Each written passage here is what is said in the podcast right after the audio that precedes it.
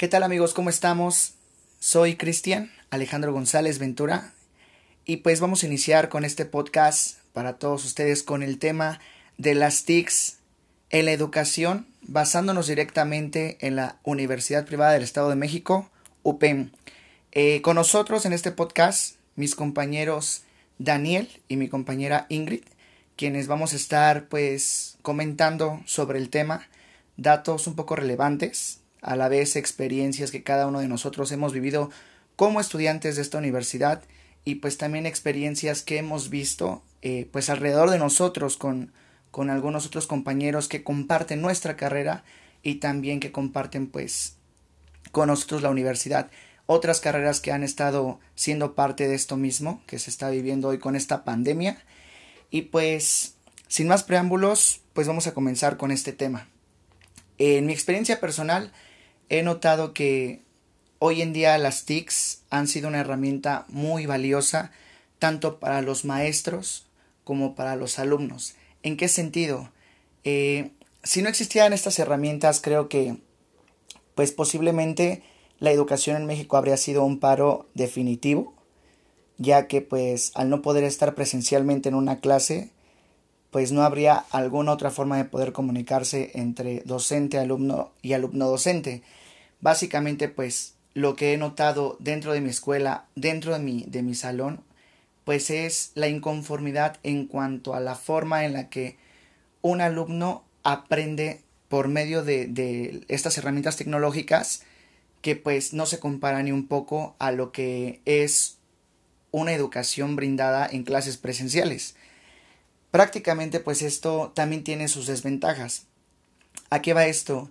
Muchas zonas rurales eh, no cuentan con, con medios tecnológicos para poder seguir con su educación, no cuentan con internet, no cuentan quizá con celulares o laptops, algo que les, les permita seguir con su educación.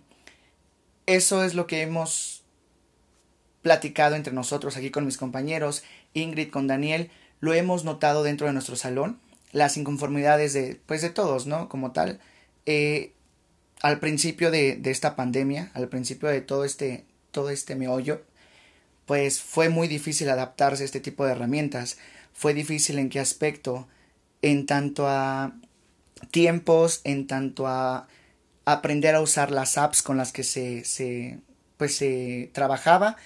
También fue difícil adaptarse a las plataformas con las que se están trabajando. Una de ellas es Classroom y muchos de nosotros como estudiantes compañeros de clase pues tuvimos muchas dificultades en cómo subir un trabajo, en cómo notar tiempo y forma, cómo poder acceder a los links que, que pues en este caso los profesores y las profesoras nos otorgaban. Fue algo un poco difícil al principio. Creo que hoy en día algo que nos está ayudando es que ya pudimos adaptarnos a esta forma de educación. Al fin y al cabo, como ya lo mencioné antes, pues es algo que nos pudo permitir no parar con la educación, nos permitió seguir avanzando, seguir teniendo ese contacto tanto con la escuela como con los docentes, como con nuestros mismos compañeros. Pero si algo se tiene que tocar como punto fuerte es la pregunta, ¿se aprenderá? ¿No se aprenderá? ¿Y qué tanto se aprenderá? Porque realmente en mi experiencia personal no estoy realmente satisfecho con el, con el aprendizaje que se nos está brindando. Y no culpo ni a los docentes ni a los alumnos. Quizá sea la forma en la que nos estamos acercando a la educación. Eh, vaya, no, no, es, no es enriquecedor la, la, la, manera en la que se está, se está enseñando y lamentablemente pues es lo único que podemos hacer. No estamos como que con la con la suerte de elegir cómo queremos enseñar o cómo queremos aprender. Entonces tenemos que adaptarnos básicamente en lo que en lo que tenemos como herramientas. Y pues estas TICs, es, todas estas herramientas tecnológicas nos están ayudando muchísimo. Eh, lo hemos notado un poquito más amplio fuera de la escuela.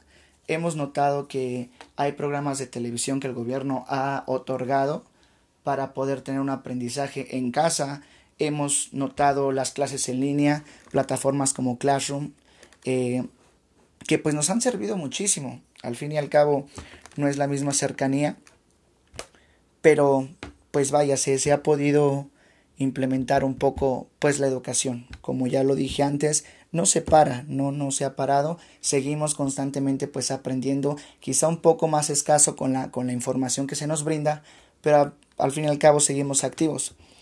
Eh, de mi parte, esa es la inconformidad que yo tengo con, con la forma en la que se está eh, llevando a cabo este aprendizaje, esta enseñanza-aprendizaje.